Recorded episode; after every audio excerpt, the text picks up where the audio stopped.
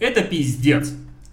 Не то, что девятый выпуск полусладкого подкаста уже два месяца мы его ведем и так далее. Я, А- я думал, что этот момент не настанет, если честно. Да? Ты думал, мы бросим на третьем? Да. А нет, да, ты связался со мной, я очень человек Да. целеустремленный. А пиздец заключается в том, что Facebook прямо сегодня, когда мы пишем подкаст, а это у нас традиционный вторник, анонсировал новую криптовалюту с очень тупым названием Libra. А мне нравится. Ты при- Название классное. Мне какая-то отсылка к э, эсперанто, как это язык международный? Э, А, испер... Испер- А мы подготовлены, как обычно. Наш подкаст это прям э, синоним слова подготовленность. Эсперанто. Эсперанто.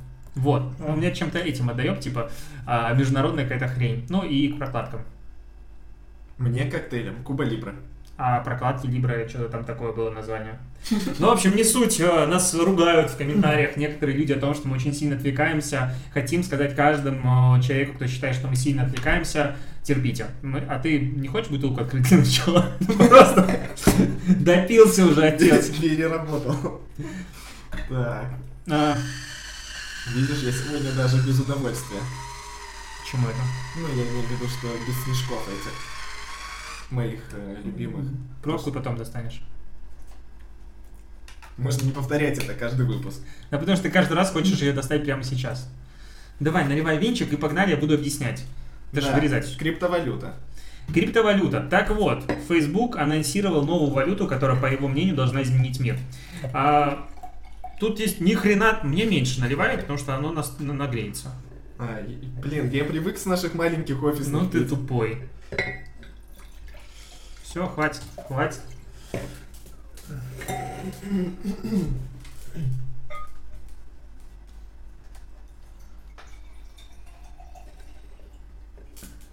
Блин, поналили по одному разу и все.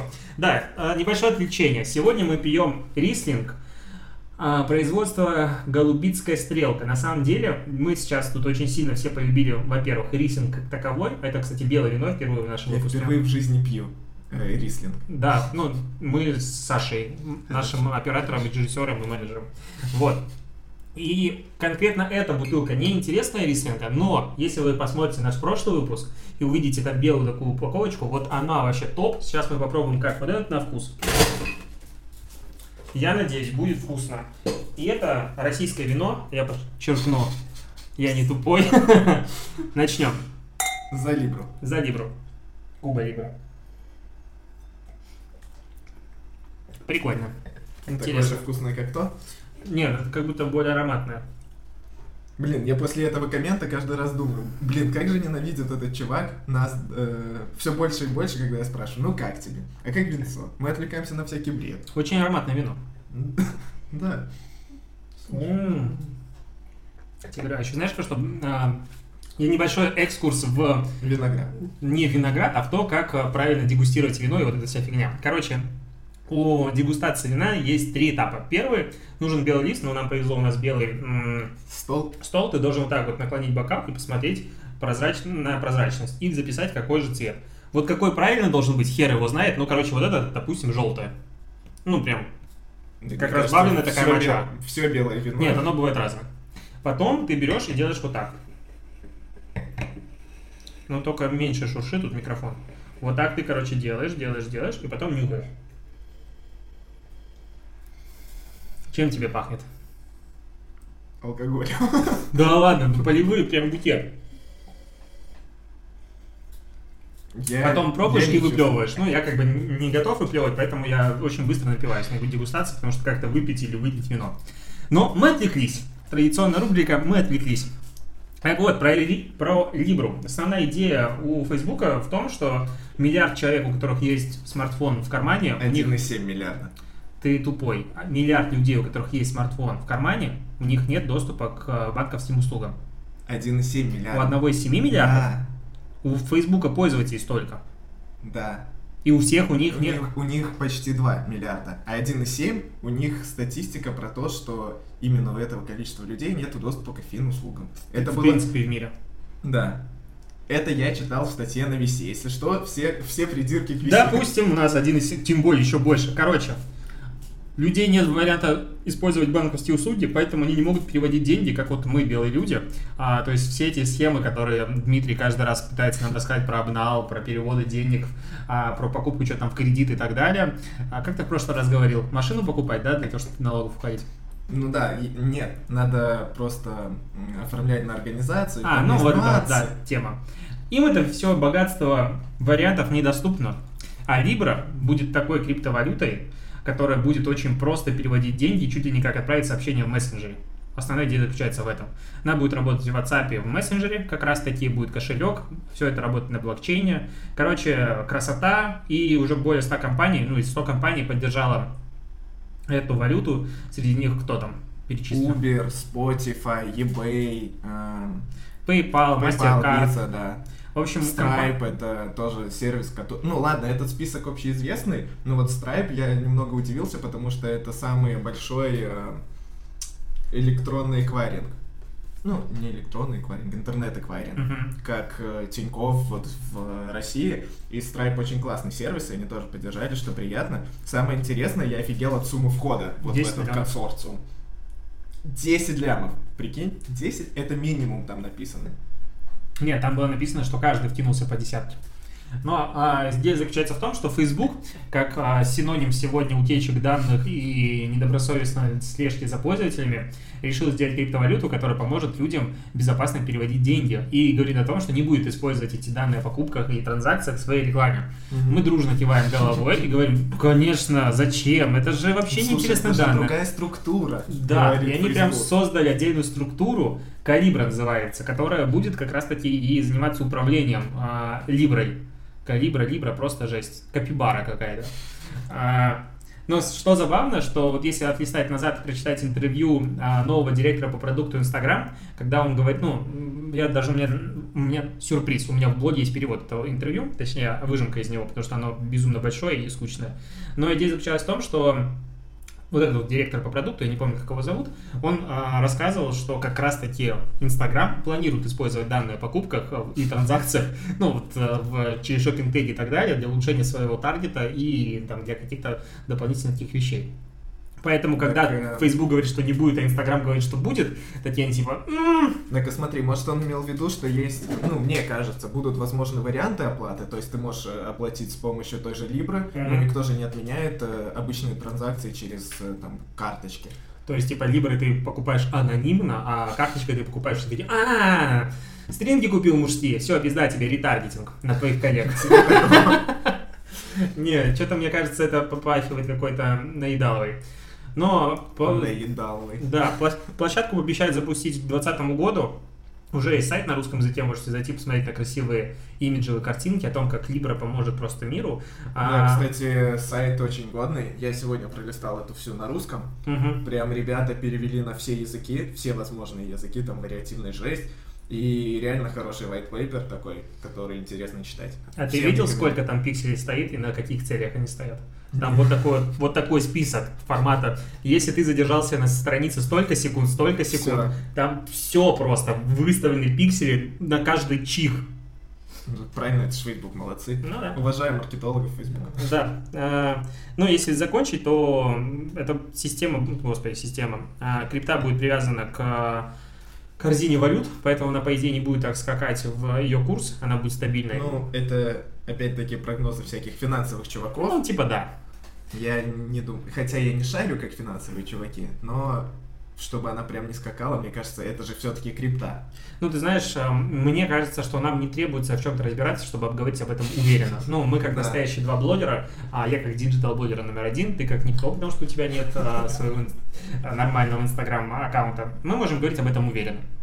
Да. В особенности ты, ну, ты же вообще как бы, Эксперт. ты человек с дивана. Ты знаешь лучше, чем другие люди, в принципе, Да. априори.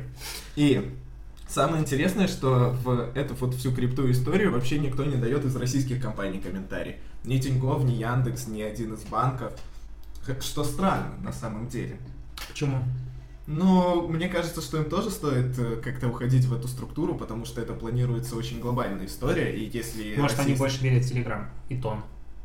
Вот, кстати, тонны, когда вышли, жалко, что были закрытые пресейлы, я очень хотел купить реально на свои там 100 долларов, например.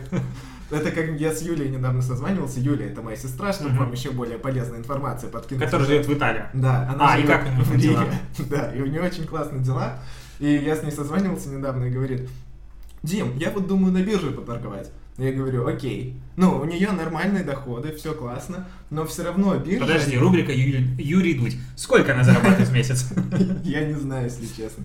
Но я думаю, что...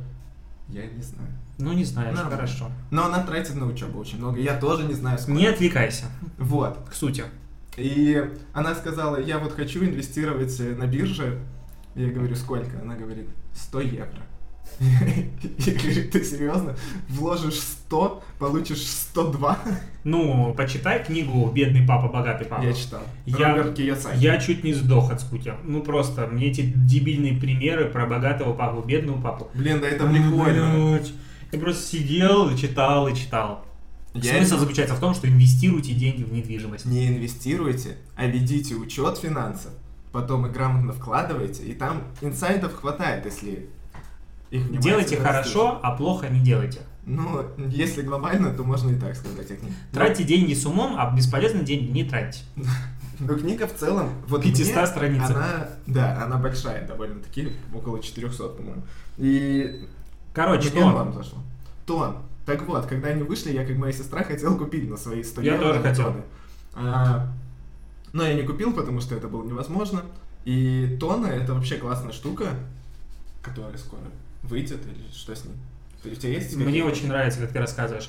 Классная штука, которая выйдет или не выйдет, я даже не знаю. Ну, короче, вот, а, нет, в принципе, тема достаточно интересна. И, знаешь, как пошла вот этот, а у тебя генератор Путина, возможно, стоит фраз. То есть ты можешь реально минут 10 о чем-то говорить, не сказать ни одного дела по смыслу, и такой, хорошо. Короче, давай я задам другой вопрос, завершающий по Либре, потому что мы планировали это делать стартовая какая-то тема, которая затянулась, традиционно для нас, неожиданно. Что ты думаешь, Либра изменит мир? Да. Станет проще наркоту покупать? Мне кажется, не через Либру. Не через Либру. Но я бы точно наркоту через Либру бы не покупал. А что можно покупать через Либру? Опять инсайт от Дмитрия. Ну, Что что бы я ты думал, ты покупал? спросишь, как наркоту покупать. Нет, это все понятно и так. Хорошо. Мы в Питере. Да. Через Либру, да, это будет очередная, очередной уход соцсетей в веку. И, соответственно, это уже прям близко, и это упростит всем жизнь. Ты пользовался когда-нибудь э, деньгами от ВКонтакте?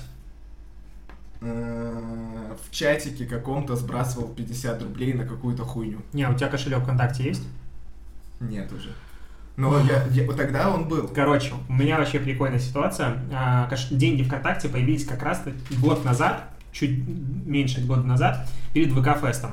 А, и мы как раз переехали в Питер, я такой, о, на ВК-фесте можно будет платить Яндекс о, вкон- деньгами ВК, там, ВК-коинами. Будет куча бонусов, кэшбэк и прочее, прочее. Думаю, класс, закину 6 косарей. Закинул, прихожу туда. Ты же про рубли. Да, 6 тысяч Я рублей думал, 6 российских. тысяч белорусских. Нет, 6 тысяч рублей российских. Я закинул, прихожу на ВК-фест, в итоге там ни хера не работает интернет, я не могу их потратить. Их потратить можно, типа, в официальном магазине ВКонтакте, еще где-то в паре каких-то точек. Ну, то есть, я не могу потратить денег, а как бы не хотел. Я прихожу в некоторые места и говорит, у нас тут работает только мегафон, и то с перебоями, а у меня Билайн был. И, короче, нигде не смог их потратить, потом на что-то, вроде бы их я вывел, до сих пор лежит полторы тысячи, уже почти год, в общем, а, такой отложенный депозит без процентов. Вот. А, а вывести их не могу, потому что, и, в принципе, как их использовать по-другому, потому что я белорус, а для белорусов, как правило, регистрация на вот таких вот финансовых услугах традиционно вся недоступна.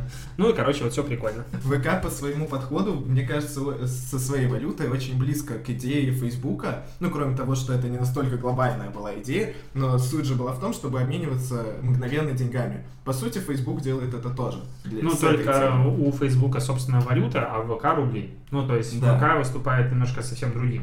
Да. Я и забыл, что точно все равно к валюте привязано. Хорошо, я думаю, про Либру хватит. Э, Перспективное направление. Возможно, оно упростит очень сильно покупку рекламы у блогеров и прочую фигню. И, возможно, даже какое-то время можно будет уходить от налогов. Инсайт от Дмитрия, Да, но я проговариваю, просто всего. забыл об этом сказать. Пока они не договорятся между собой налогой. Но сейчас мы перейдем к новой традиционной рубрике «Ответы на вопросы наших читателей». Пам-пам-пам. Класс? Не надо, это как у Сачева. Блин, здесь нам надо Кусачек бутылку, наливать бутылку вина. Ага. Я помню, кого-то тоже бесил этот звук очень сильно. Прям бесит, аж страшно. В общем, как вы понимаете, все комменты читаются. Ты, кстати, не ответил на комментарий, тебе там спрашивали в э, Ютубе. А, и в личку прилетел вопрос по поводу уточнения прошлого подкаста. Что делать маркетологу, если он живет в жопе мира и хочет развиваться? Ну, Ответ на самом деле очень простой. То же самое, что мы проговаривали в прошлом подкасте. Ну, мы сами с Лешей тоже жили в Минске. Там вопрос был из Казахстана, насколько я помню, да? А помнишь, как обиделись люди, когда мы написали про SMM в регионах на канале Setters, постоянная рубрика Setters, угу. а, написали про SMM в регионах, я привел в качестве примера Минск, и народ начал писать, Минск это столица, Минск это не регион, и вообще понеслось говно по кочкам. Да блин, подходы нигде не отличаются. Вот в той же Беларуси, в частности в Минске, или в Гомеле, другие регионы взять России, Беларуси, Казахстана. Да, э, бюджеты меньше. Чем уровень достатка в регионе ниже, тем и бюджеты меньше. Ну, чем бизнесы меньше зарабатывают. Э, но подходы все равно не меняются. Вам надо идти, выбрать какой-либо из путей, которые мы рассматривали с Лешей в прошлом выпуске. Там еще было уточнение. Ты так занудно об этом говоришь, ну просто пиздос вам надо это. Смысл очень простой. А, во-первых, бюджеты в Казахстане, ну, конкретно этот вопрос был по Казахстану, но, в принципе, тут стоит проговорить в целом. Бюджеты, они бывают абсолютно разные. Мы в Сетрос, начиная с бюджетов в 25-30 тысяч в месяц, и прекрасно с этим жили и делали хорошие проекты. То, что у нас сейчас бюджеты в 10, 20, в 30 раз больше, это не значит, что нельзя сделать интересный продукт и проект на 30 тысяч, потому что у вас совсем другие исполнители, совсем другие цели и задачи. С одной стороны. С другой стороны, даже если к вам приходит маленькая пиццерия, для этой маленькой пиццерии работают прекрасным образом все те же инструменты с меньшими бюджетами, чем для условной компании Марс. Ты просто берешь, запускаешь, не знаю, допустим, если в соц, соц, соцсетях гиперлокационный таргет, запускаешь промокоды, все, у тебя все работает. То есть можно делать интересные проекты даже с минимальными бюджетами и креативить. Мы про это еще поговорим. Сегодня дальше у нас будет отдельный блог. Но если прям серьезно, то вообще нет никакой разницы, где ты живешь, для того, чтобы делать хорошо. То, что клиент не хочет делать хорошо, это проблема клиента. Ты можешь ему объяснить, показывая поэтапно, что если мы улучшим вот это, будет лучше. Это, по сути, как тактика убеждения клиента. А если, допустим, он не хочет что-то внедрять и не верит тебе как профессионалу, предложи тест. Проведи тестирование, покажи свою правоту. После этого ну, любой адекватный человек согласится, а неадекватный нахер его. Да, это факт. Еще там был вопрос про то, что я на фрилансе зарабатываю больше. Угу. А агентства формата Setters у нас как бы нет. Да господи, у, в принципе, если идти в агентство или на фриланс, у каждого из подходов есть свои преимущества, которые мы тоже уже обсуждали. На фрилансе вы поработаете с меньшими бюджетами, это факт, с меньшей сферой бизнеса, с менее интересными проектами, но вы будете зарабатывать больше в агентстве, соответственно, все меняется. Зарабатываете вы чуть меньше. Кстати, не все. Вот это тоже парадокс, что общепринято считать, что на фрилансе все зарабатывают больше. Не всегда это. Ну, ты должен быть неудачником просто на фрилансе. Ну, или так. ну, как бы. Тут еще, кстати, есть вариант подхода, который мне нравится. Я про него, про него подумал, когда вот мы как раз шли обсуждали подкаст. А в целом же не обязательно на фрилансе быть специалистом широкого профиля. Читал сегодня кейс, там, где девчонка говорит о том, что она занимается маркетингом и ведением брендов в соцсетях, а, но не в принципе брендов, а спортивных, спортклубов. И вот если, допустим, ты сделал первый, второй, пятый кейс для спортклубов, шестой кейс у тебя будет лучше, чем все предыдущие. И, соответственно, и так далее. У тебя получается огромнейшая экспертиза. Тебе не нужны какие-то простейшие тесты. Ты знаешь нишу полностью. Ты можешь стать экспертом в узкой нише, которая тебя будет востребована, и хантить тебя будет, условно говоря, из Москвы. Хотя ты живешь в Таганроге. И сейчас, Спортмастер. и сейчас люди из Таганрога обиделись на нас. Ну, я утрирую. Ну, по населению в любом случае маленький город. Ну, то есть ты можешь жить где угодно, но из-за того, что ты прокачался в нише, ты можешь заходить в другие города на удаленке, делать там то же самое и вот расти в узкой нише очень круто как эксперт. Я видел курсы SMM для бьюти-сферы. Я видел курсы по запуску салонов красоты почувствовал вообще, какая узкая ниша, и там нормально клиентов, там полно людей приходят. То есть ты так сказал SMM для бьюти-сферы, ну, как для будто бьюти у нас нету SMM отдела Но... для бьютиков. Одно дело работать с крупными брендами, другое дело работать там с э, мастерами ногтевого сервиса, так они называются, по-моему, или как-то так.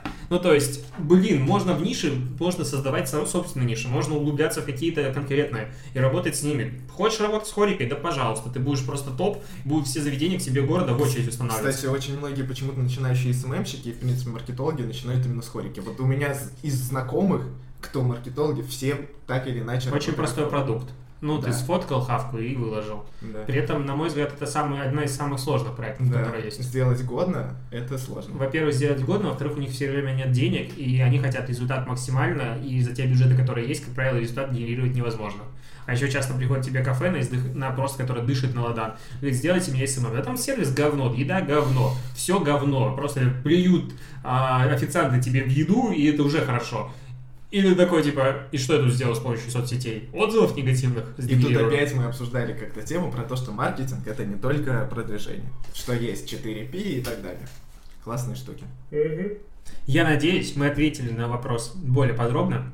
В любом случае, вы вопросы задавайте. У нас уже сформирован на следующий подкаст небольшой пул тем, которые мы будем обсуждать как раз таки исходя из ваших комментариев. Но пишите смело в комменты ваши идеи, предложения и так далее. Все будем обсуждать. Единственный момент, пожалуйста, без узких тем формата. Вот я веду э, стоматологию, которая находится в Гадюкино Жопского района. Скажите, пожалуйста, что делать в данном случае, если клиент мудак и не лечится? Увольняйте клиента. Ну, то есть мы все-таки про, больше про общие темы. Про города, например. Интересно ты подошел. Как всегда. Говорил, я мастер подводок. Так я подвел прекрасно. Офигенно. Я а я всегда логично, аккуратно, хоп, и перешли. Так вот, про города. Мне всегда было интересно мнение других людей относительно, чувствуют ли они разницу вот жизни э, в том или ином городе. Вот я жил в Минске, ты жил в Минске, потом мы переехали жить в Питер, и ты почувствовал разницу в темпе жизни? Нет. Вообще? Нет. Я просто ее очень сильно ощущаю, особенно когда я возвращаюсь в Минск, я приезжаю как будто вот в санаторий отдохнуть. Людей нет, все какие-то спокойные, они никуда не спешат. Тут все-таки я ощущаю то, что все такие более активные. Когда я приезжал в Москву, то я вообще ощущал, что ну, там люди еще более быстрые. И мне этот темп уже Москвы именно был скорее дискомфортен, чем комфортен. Ты говоришь про то, как люди на улице ходят быстро или нет? Да, конечно, я про это. Да нет, конечно. Я про то, в принципе, как ощущается темп жизни города. Какое отношение у людей к, к вещам, которые тебя окружают. Э, Допустим, вот в Риме, когда я был, там люди вообще живут размеренно. Мне так нравится, это вообще кайфово. Нет, Я давай так. хотел. Я всегда про этот вопрос думал и честно скажу, я всегда считал, что это практически чушь. Ну, потому что, ой, блядь, такой высокий темп жизни, просто пиздос. В итоге в Москве, если у тебя две встречи за день, то ты весь день и проебал. Потому что доехать в одно место, в другое. В Минске две встречи за день, ты планируешь дела, а что в 12 часов дня ты будешь делать? Ну, то есть, в чем, вот, приведи на примере, пожалуйста, мне, тупому человеку, Да.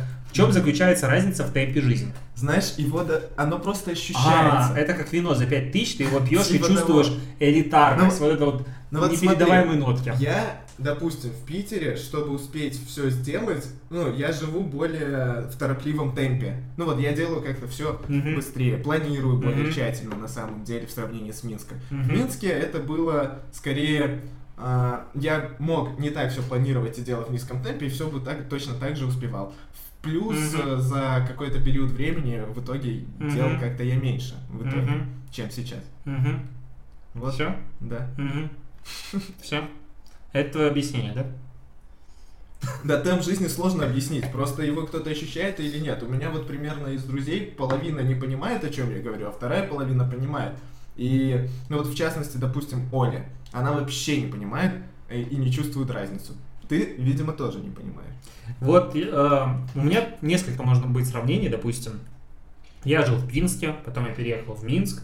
А в Беларуси есть особенность, что много городов похожих по названию. Так вот, я был в Пинске, переехал в Минск, потом переехал в Питер, пожил уже какое-то время в Москве. Столько, я там в Москве столько времени за последнее время провел, что такое ощущение, что там пожил. Постоянно куда-то езжу и так далее, и я вообще не вижу разницы. Ну, то есть, я везде, мне кажется, въебываю круглосуточно, поэтому мне что там въебывать, что тут въебывать. Возможно, в окружении заключается разница, что, к примеру, окружение мое здесь более ценит свое время и делает больше за единицу времени, чем, к примеру, в Пинске. Потому что в Минске, мое прошлое агентство, мы там все впахивали, и там был темп такой же, вообще без изменений. То есть все много и быстро происходит. Может быть, про окружение речь, про то, что, к примеру, ты там со студентами встречаешься, ну не студентами, а своими однокурсниками. И они такие, типа, в носу ковыряются, им похеру. А Да. здесь люди более целеустремленные. Нет, это же я когда вот приезжаю только в город, Мгм. куда-то просто иду, не знаю, в бар иду вечером. Мгм. Я уже ощущаю, что люди по-другому относятся к своему времени и к тому, как они, его, как они им распоряжаются. Это Типа суд не в писсуар, а по дороге к нему, потому что экономит время.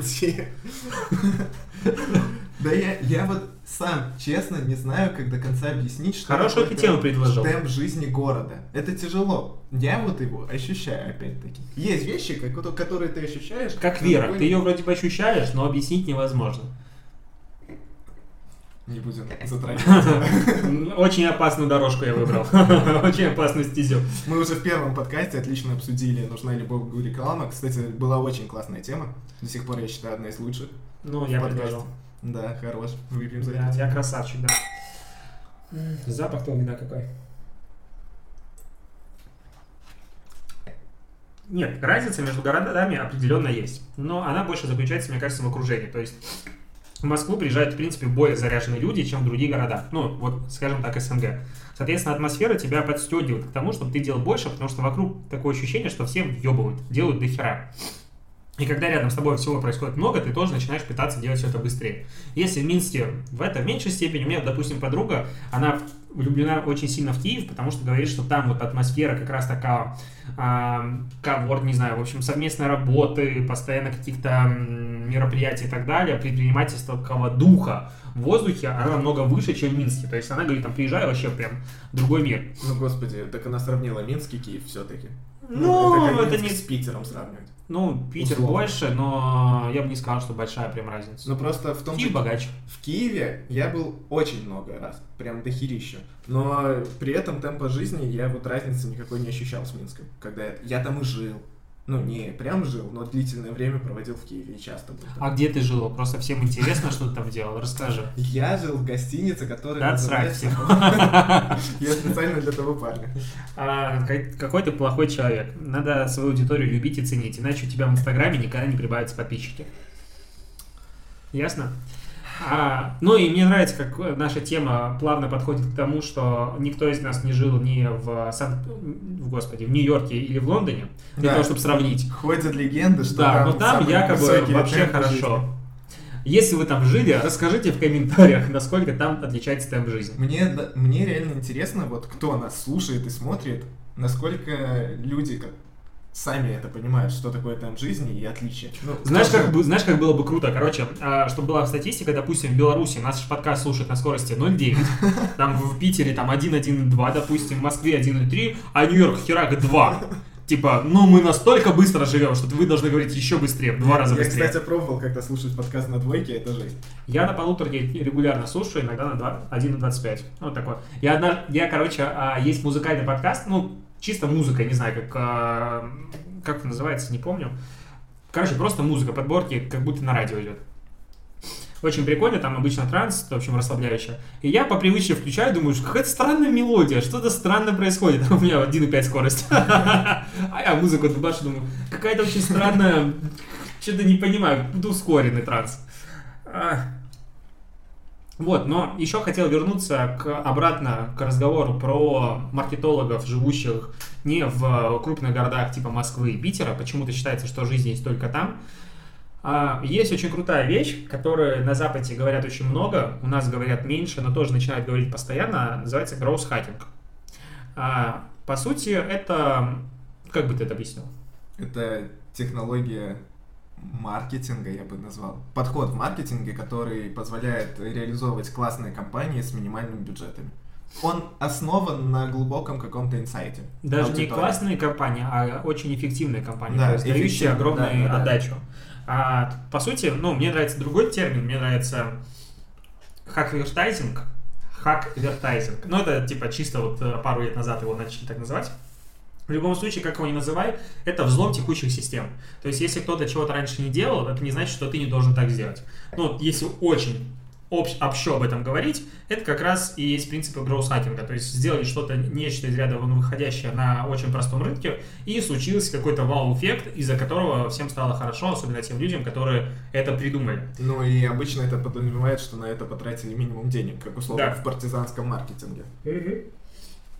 Вот ты бы кейс пышечный наш отнес к гроусхакингу? Я думал над этим, и мне кажется, что все-таки да, потому что это дало многократный рост агентству, и это было но новое для рынка, необычное, и бюджеты на самом деле, да, мы не за бесплатно все это получили. Не, ну там было потрачено три съемки. Да, ну и плюс на поддержку какую-то Ну все да. равно. Э, Но я считаю, что да, это причем очень хороший кейс, мне кажется, гросс-хакинга для агентства. Очень многие агентства не могут как раз-таки пробить вот этот потолок, который был тогда у Setters, и благодаря вот этому подходу мы смогли это сделать. Ну, в принципе, для пробития потолка, мне кажется, агентство именно очень важно пиар. То есть, э, когда ты доходишь до этапа, когда, условно, у тебя выручка там месяц миллион-полтора, ну, скажем так, ну, какая-то, в общем, выручка есть, у тебя, типа, 10-15 сотрудников, ты такой топчешься на месте, никакого дальнейшего роста, как раньше, нет. Здесь надо вкладываться, ну, не просто вкладываться в пиар, а нести свою экспертизу вовне. Я вообще считаю такую тему, что если ты что-то делаешь, и об этом никто не знает, то ты ни хера не делал. Ну, вот, как бы, очень простой закон жизни. Ты что-то делаешь, ты должен об этом громко говорить и везде. Конечно же, делание деланию рознь, то есть, разные результаты работы интересны разным людям, но, в принципе, пиар, собственный пиар-агентство, это то, благодаря чему у агентства возможен рост. Да, по сути, только да, благодаря этому. Ну, либо охеренному отделу продаж, который просто дозвонится до Германа Грефа и продаст ему Немного не свои так. услуги. Я не знаю, блин, даже таких продажников, которые... Ну вот, кстати, пример агентства. Есть агентство в Минске. Не буду называть, как оно называется. У них огромный отдел продаж. У них, чтобы ты понимал, отдел продаж состоит из 50 ч- человек минимум. Для агентства Артокс? Не будем его называть. Вебком? Кто еще из больших есть 50 человек? Ну, короче, у них реально огромный отдел продаж, и они всех лидов собирают за счет того, что они просто в холодную закрывают. Это жесть. Бля, я когда работал в холодных продажах, это была первая работа в агентстве. То есть моя первая работа в агентстве была в продажах в холодных. Норматив 50 звонков в день, причем тебе нет базы, ты, 50 просто, звонков. ты просто ее сам находишь, типа сидишь, а давай я начну набирать сюда. Ты херачишь, ты носишь CRM-ку, типа количество контактов. Ну там, 50 звонков, 0 встреч, 25 звонков, одна встреча, 10 звонков, 2 встречи. Типа такой, я, я тогда худой был, вот как палка, потому что по городу носился просто из конца в конец, ебашил. Я, я, главное, что самое прикольное, это был 2013 год или 12 ну, типа 13 по-моему, ну, плюс-минус. Я приходил в компании, типа, школа языков английского, ну, школа английского языка. Говорю, вам нужен SMM? Они такие, да, давай, я все рассказывал прекрасно, а потом доходил до ценника 3,5 тысячи долларов. И такие, «М».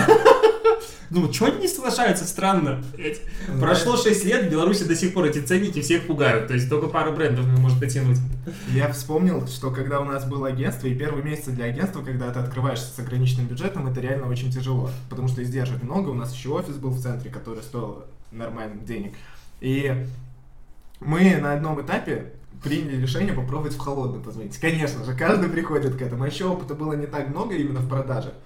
И за все время, что мы созванивались, а мы провели, я уверен, что звонков 200 точно, а, у нас была одна встреча. Одна.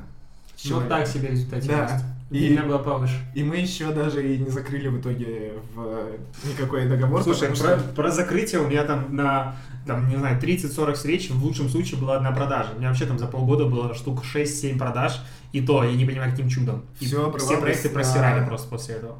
чисто цену называешь, все, до свидания. Да.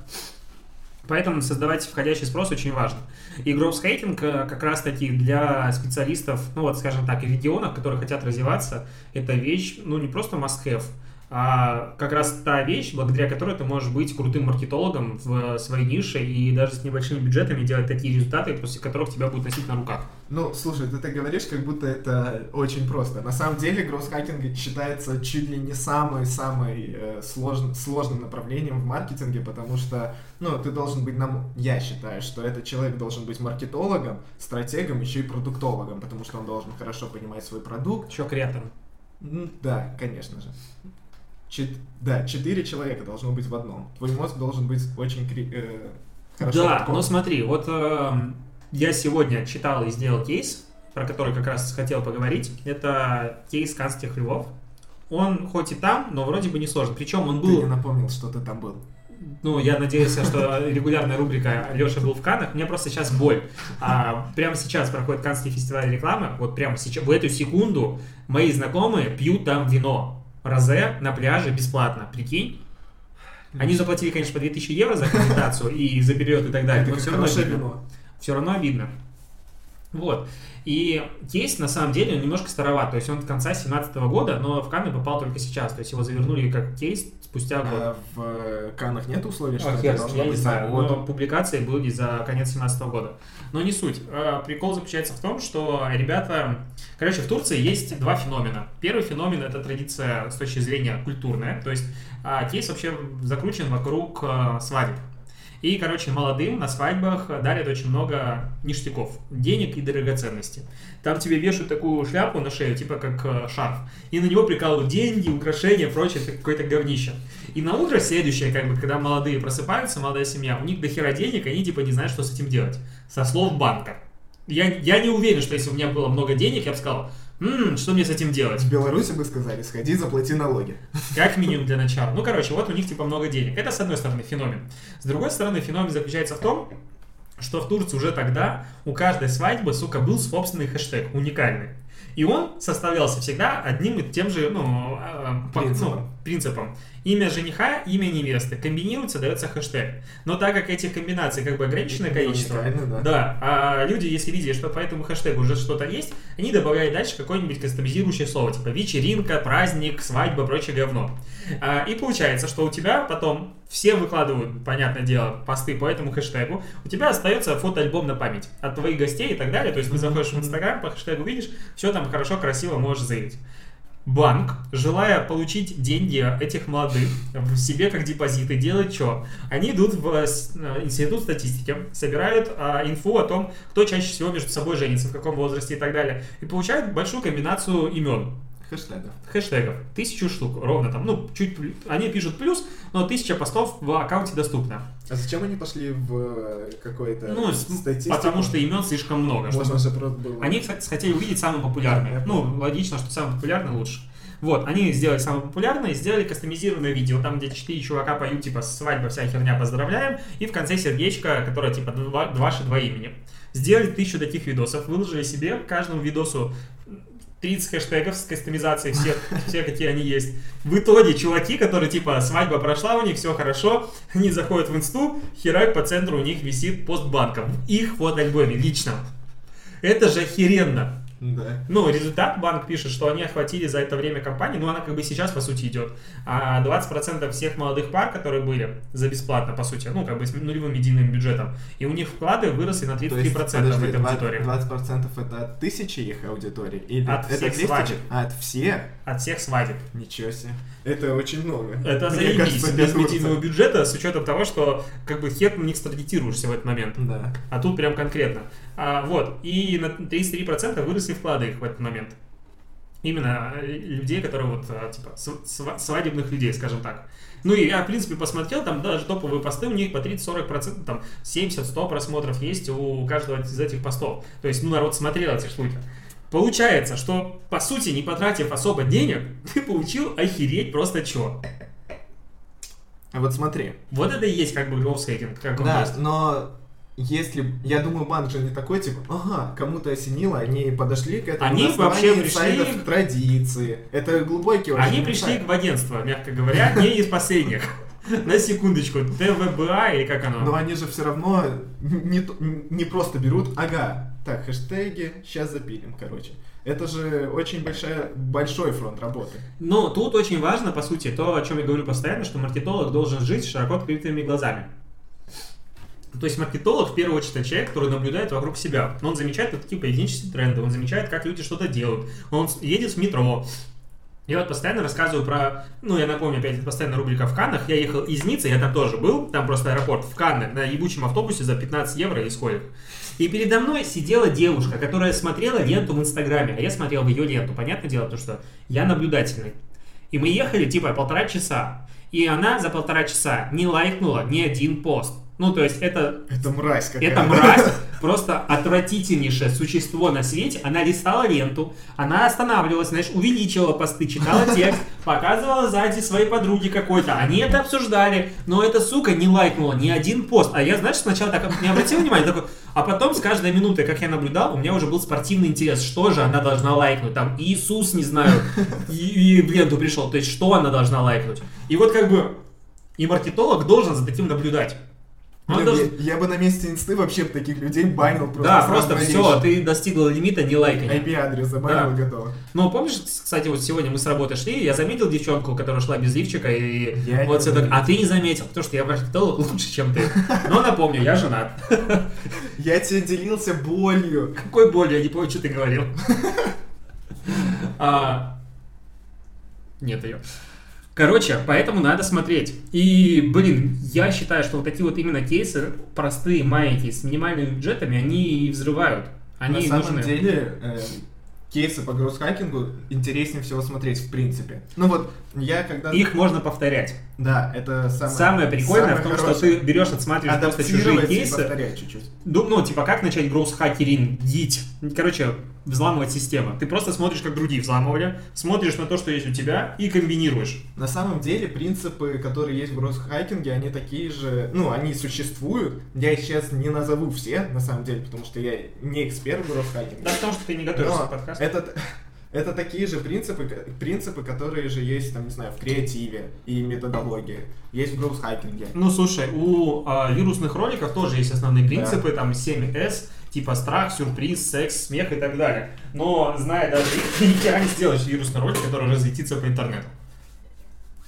Да слушай, если любой методологии сле- сле- слепо следовать, то ты ни хера не получишь, это факт. Короче, можно брать просто кейсы по гроусс-хакингу а, и, в принципе, искать интересные кейсы, брать и повторять. Тем более в регионах, когда никто тебе не скажет, что «М, вы повторили, это было в Каннах в 95-м году, это дел... и вот это же постоянно бывает, типа, это уже кто-то делал. Да срать всем! Кстати, актуальность кейсов, не обязательно смотреть кейсы еще такой, не знаю, инсайд, не инсайд, но не обязательно смотреть кейсы, там, не знаю, прошлого года. Кейсы 90-х, нулевых могут спокойно залетать. Инстаграм в то время классно. был шикарно развит.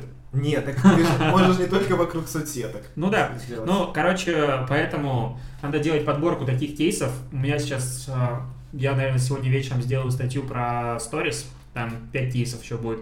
И у меня есть штук 10 уже таких кейсов в блоге опубликовано, и, в принципе, в интернете их дофига. Поэтому, если вы хотите этим заниматься, просто как совет, берешь, ищешь, смотришь, выписываешь и думаешь, как это применить. У нас на, прожа... на Криатоне, на старте, по-моему, в первом и втором заданием я делал, что я показывал кейсы, как это делал Бургер Кинг и так далее, говорил, ребята, берете и пытаетесь их перенести просто на свои проекты. Люди переносили, получалось прикольно. И если этим заниматься ну, на постоянной основе, особенно типа no name бренда, где тебя никто не засудит, ты берешь, просто копируешь, и все заебись. Ну да, Ну, кстати, Инстаграм, а, Инстаграм меню, я, прости, перебил, у Макдональдса было. Шикарная тема, что они просто выводили в Да. формат своей фотки. это вообще офигенно было. Это очень просто, но ты можешь сделать, и никто тебе не скажет, что это ты, ну, что? Просто. А в чем? А Просто. что сложно? Это, подожди, ты про кейс, где собирался бургер кастомный? Нет, это другое. Или про другое? Это у Бургер Кинга было. А. Макдональдс не делает кастомные бургеры.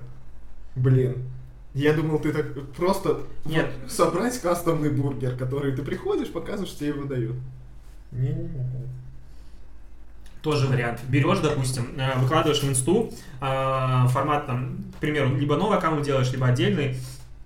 6, сколько там постов? Короче, до хрена постов, на каждом из которых будет просто один элемент бургера. И говоришь, возьми, сохрани в нужном порядке, что ты хочешь.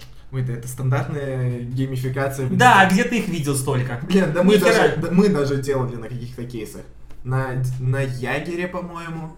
Не знаю, блин, а можно ли что мы с ними работаем? А вдруг они под NDA? Да ладно, они не Слушай, один из людей, который будет слушать этот подкаст в четверг, бренд-менеджер этого бренда. Если что, передай привет. Привет. Я, Так вот. Ягер классный напиток. А ты берешь, допустим, говоришь, сохраняй посты, и сделай вот бургер мне прям вертикально, вот такой, который там должно что состоять. Это же прикольная механика, она реально очень простая. Я не видел такого нигде. Если такое будет где-то, блин, об этом хочется писать сразу. Я, я считаю, что я уже отдал классную идею. Да. Блядь. Все, Леш. Просто как-то спалил идею. Сань, вырежешь, да? Ребят, быстрее. Да. Кто первым реализует, тот молодец. Но вообще эти кейсы очень очень важно смотреть все кейсы, как сказал Леша, но их можно искать очень просто на том же, на тех же каннах. Очень много скан сливов, и есть даже отдельный сайт со всеми победителями, номинантами, но он платный, по-моему, да? Да, у меня сейчас не него доступ есть. А еще есть э, премия Эфи, например, она тоже очень значимая в мире маркетинга, и все кейсы открытые, вы можете зайти посмотреть за последние годы, и там, там, конечно, не growth hacking, там прям уже глобальные компании, но есть парочку кейсов growth hacking, которые можно найти, посмотреть и адаптировать. И таких сайтов много. Ищите. Ну и еще одна проблема, с которой сталкивается, наверное, практически каждый SMM-специалист, маркетолог, что угодно. А, не только когда слушать наш подкаст, но и когда слушать наш подкаст так, чтобы это не мешало основной работе, потому что, ну, я, допустим, не могу слушать подкаст и делать что-то параллельно работать. Ну, мне сложно, мне надо воспринимать информацию, типа, не читать параллельно что-то и не писать как минимум на русском языке, поэтому слушаю обычно английские песни, когда работаю, тогда меня не отвлекает. Типа, я, какая-то хрень просто идет, звуки, я работаю, себе прекрасно пишу текст. Только русская музыка, все, я типа, слушаю слова и такой в ступоре, типа, как вы это написали? Ну так вот, э, Тайм-менеджмент. Это как раз то, о чем нам бы хотелось в подкасте тоже следовать, чтобы не делать часовые выпуски. Мы изначально хотели полчаса. Полчаса сделать, да, нормально, полчаса, ну максимум минут 40. В итоге меньше часа практически нет никакого. Сейчас мы такие рассказываем про методы тайм-менеджмента. Да, ну, вообще, Блин, я тебе напоминаю, что настоящий блогер говорит о том, в чем не разбирается, просто уверенно. Хорошо. Вот, никакой проблемы в этом нет. Особенно, когда ты учишь других людей. Учить кого-то чему-то вообще идеально. Мне кажется, могу учить чему угодно. Мне главное сесть, разобраться, чуть-чуть почитать, все, полетели. Еще презентацию сделать. Если есть презентация, вообще ничего не страшно. Ты Согласен. просто не знаешь, что говорить дальше. Пример на экране. Берешь, все показываешь, все хорошо. У нас так в универе преподаватели придерживались такого правила. Ребят, Переписываем.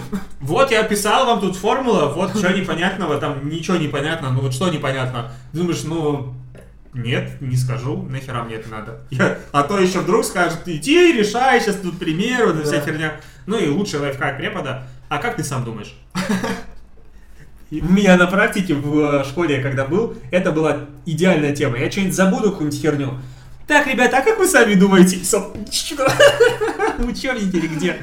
Как это? А там народ уже мучается отвечать, потому что вопрос задал преподаватель. Кстати, я не могу не вспомнить ни одного препода, который так делал. Может, это только начинающие так делают? Все так делают. Реально? Все так. Блин, я вообще не помню. Постоянно спрашивают твое мнение, и это как нас даже учили этой механике, типа формата, если ты тупишь и не знаешь, что сказать, или, допустим, а, к примеру, выходит какая-нибудь заучка на, с именем Оля, которая обязательно сделала домашнее задание, и такая, а вот я не понимаю, подскажите, пожалуйста, как решается этот пример? И ты такой смотришь, ёб твою так, мать, где ты его взяла? Где ты его взяла? Типа это B17 из какого-нибудь адского просто тестирования. Где ты его взяла? И ты пока думаешь, а как ты сама думаешь? Она пишет задание, решает. И ты такой, блядь. И придумаешь ответ. Типа, ну вот смотри, почти же докрутила. Ой, к сожалению, мне надо идти в учительскую, ты сама докручивай до конца. Тяни время по максимуму. Блин, я не знал, что есть. Реально такая День с лайфхаком. Да. да. К тайм-менеджменту. Для маркетолога, на самом деле, я считаю, для, особенно для начинающего специалиста, в частности, любого, э, очень важно сначала изучить тайм-менеджмент. На самом деле, я сам тайм-менеджмент внедрил в свою жизнь, наверное, года три прям вот то, что я реально следую. Что такое тайм-менеджмент? Тайм-менеджмент — это принцип организации, принцип правильной организации своего времени. В первую очередь это, наверное, идет речь, ну, я использую его в рамках работы, но концепция закладывается для жизни то, что ты можешь и контролировать, не знаю, пол помыть, когда надо, чтобы не забыть. На самом деле, когда ты работаешь с большим числом э, проектов или у тебя есть... Подожди, вопрос. А если, ну, как бы, завести жену? Это ж ты контролируешь свое время на мытье пола, готовку. Это один из вот. принципов тайм-менеджмента. Это подходит, да? А, ну все, я просто думал, тогда я да, достиг какого-то определенного успеха в этой практике. Я уже вижу в комментариях просто... Так вот. Тайм-менеджмент очень классная штука, и когда я... Я это уже понял, расскажи. В своей жизни я понял, что она все-таки существует, то стало жить легче. Я ты вставал в 4 утра и во сколько там? 5? Нет, суть не в этом. Есть несколько разных методологий, которые э, ты можешь внедрить там и придерживаться их, но я не придерживаюсь ни, ни одной из них, сразу скажу. У меня такая адаптация полуплавающая. Есть, допустим, книга Дэвида Аллена, по-моему, а, «Как привести дела в порядок». Очень рекомендую, прям хорошая книга, которая рассказывает про методологию GTD. Это, бля, я не знаю, как это на русском, но на английском это Getting Things Done. Расшифровывается. Блин, надо было, знаешь, как белорус типичный. Getting Things Done. Дела должны быть, де- дела для, которые должны быть сделаны. В русском даже нету, по-моему, в тайм-менеджменте такого. Ну, я понятия. знаю это, ну.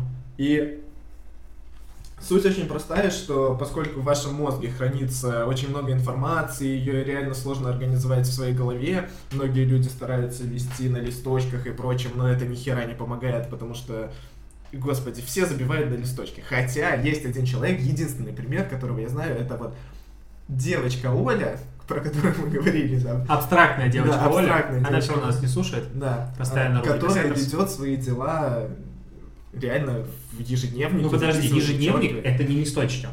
Листочки, она начинала с листочков, она Ну, ежедневник это другое. Это уже нормально. Это да. уже норм. Это уже норм. Да, это уже...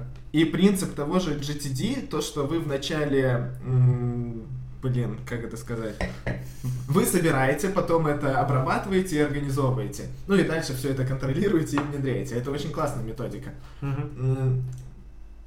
И для этого, чтобы это изучить, советую прочитать книгу, про которую я сказал. Плюс есть э, техника помидора, они все, я думаю, знают. Ты знаешь про помидор? 15 минут, да? 25 плюс 5. Ну, 25 плюс 5.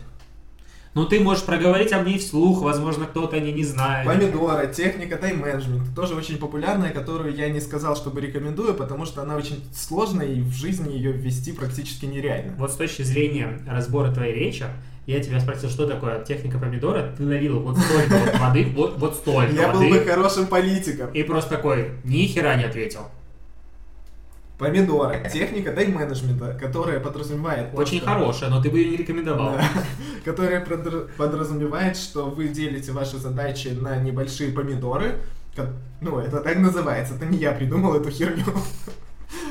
25 минут делаете задачу, потом 5 минут отдыхайте. И так цикл.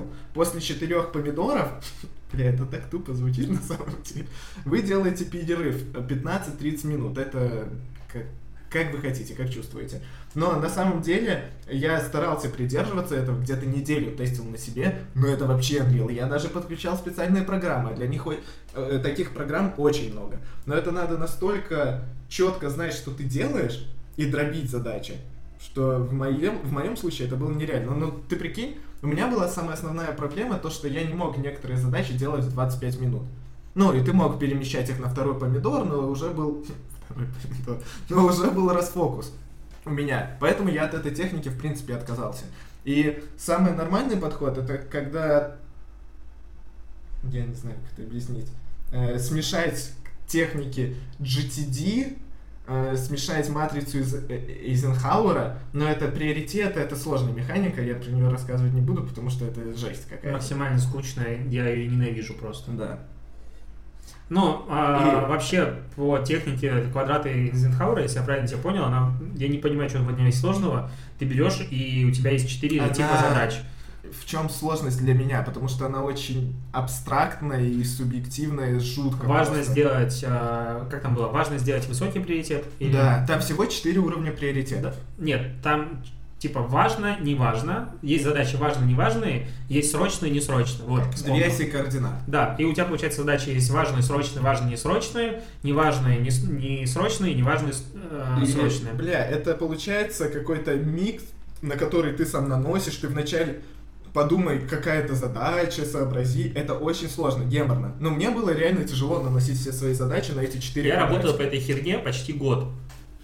А, Это был прикольный опыт. Нет, не год, меньше.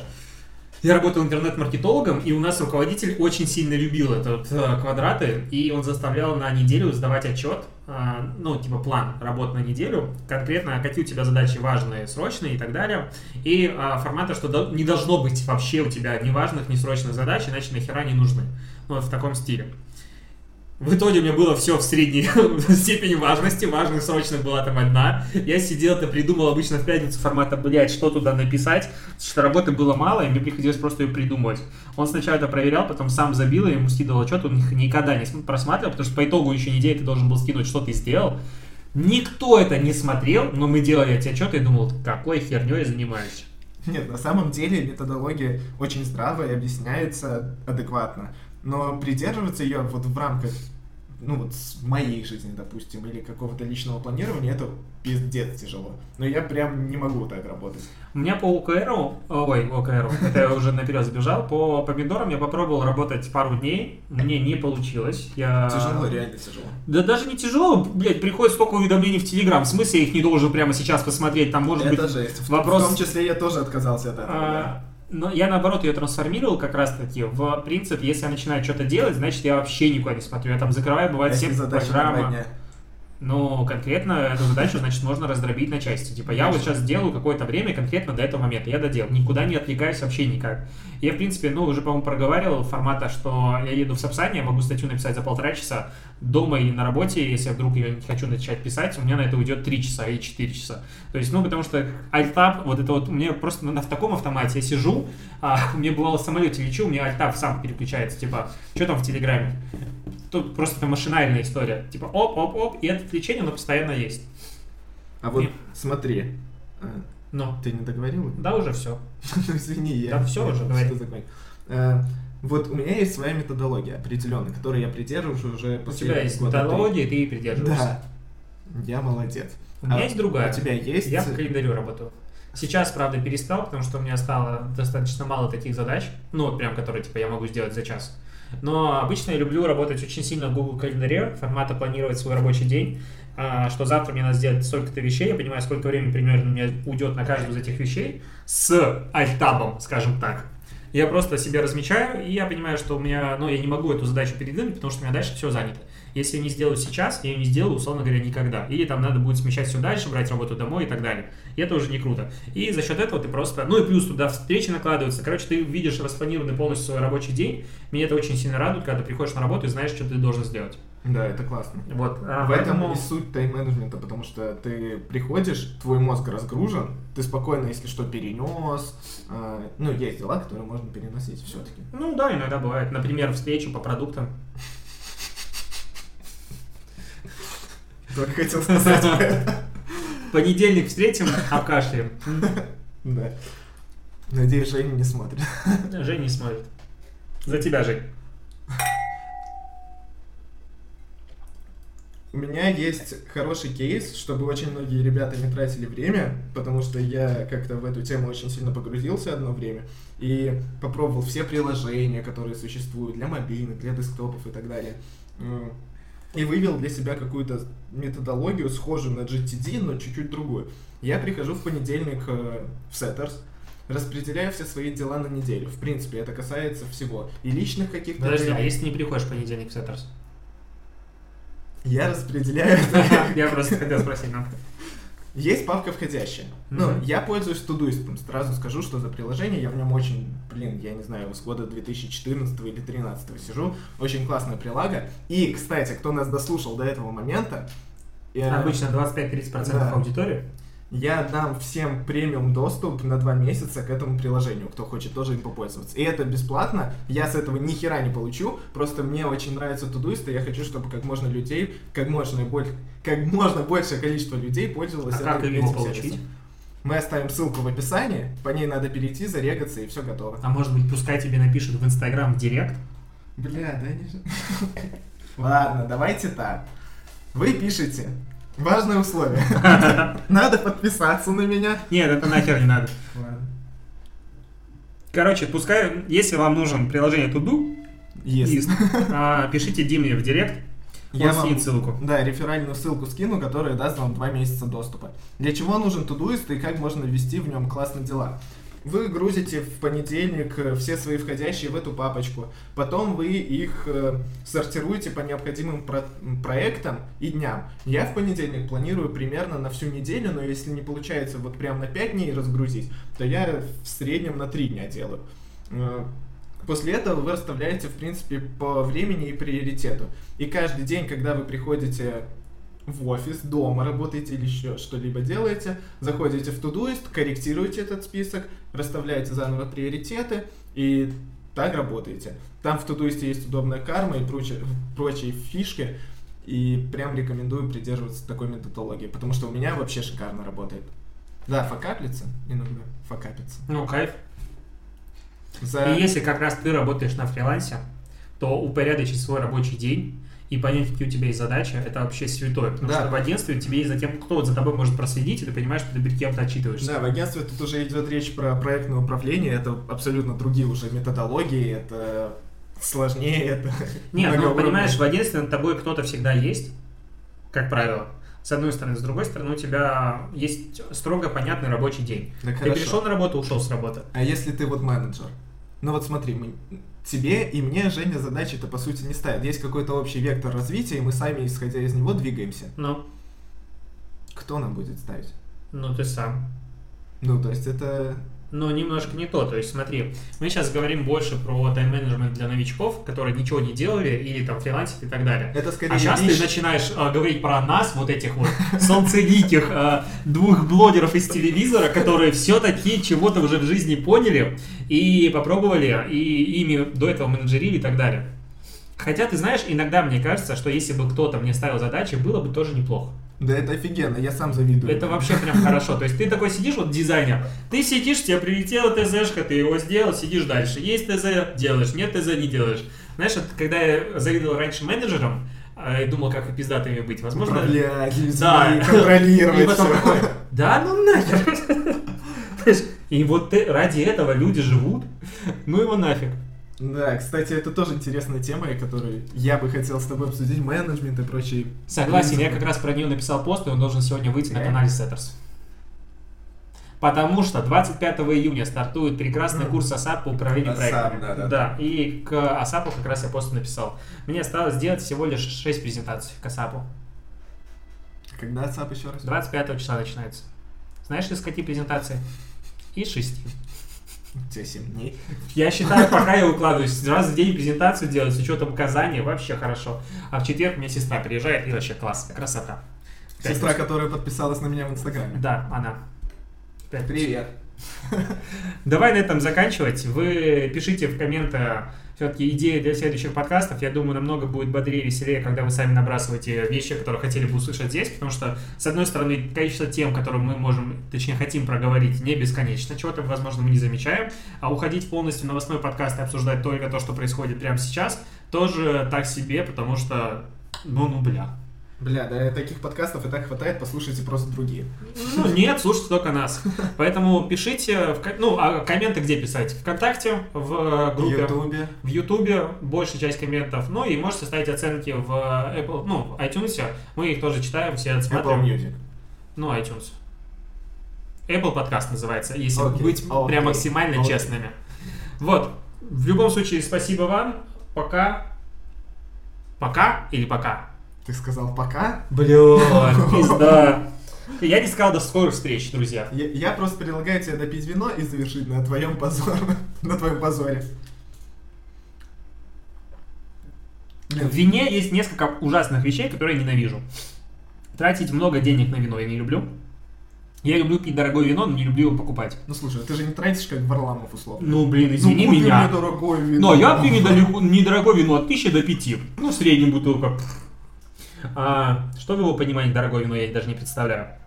Но больше всего я ненавижу в вине допивать вот такой вот последний, ну, последний глоток большой. То есть обычно остается больше, чем ты обычно берешь за раз в рот. Но тут как бы всегда чуть больше, и ты такой, блин, много. Тяжело глотать. Успокойся. подкаст. Полусадки подкаст. Подписывайтесь, ставьте колокольчик. А, еще последняя вещь техническая, если вы дослушали вдруг неожиданно, что я а, в блоге Native для каждого подкаста, для каждого выпуска сделал теперь отдельную страницу, в которой вы тоже можете комментировать или смотреть его прямо там.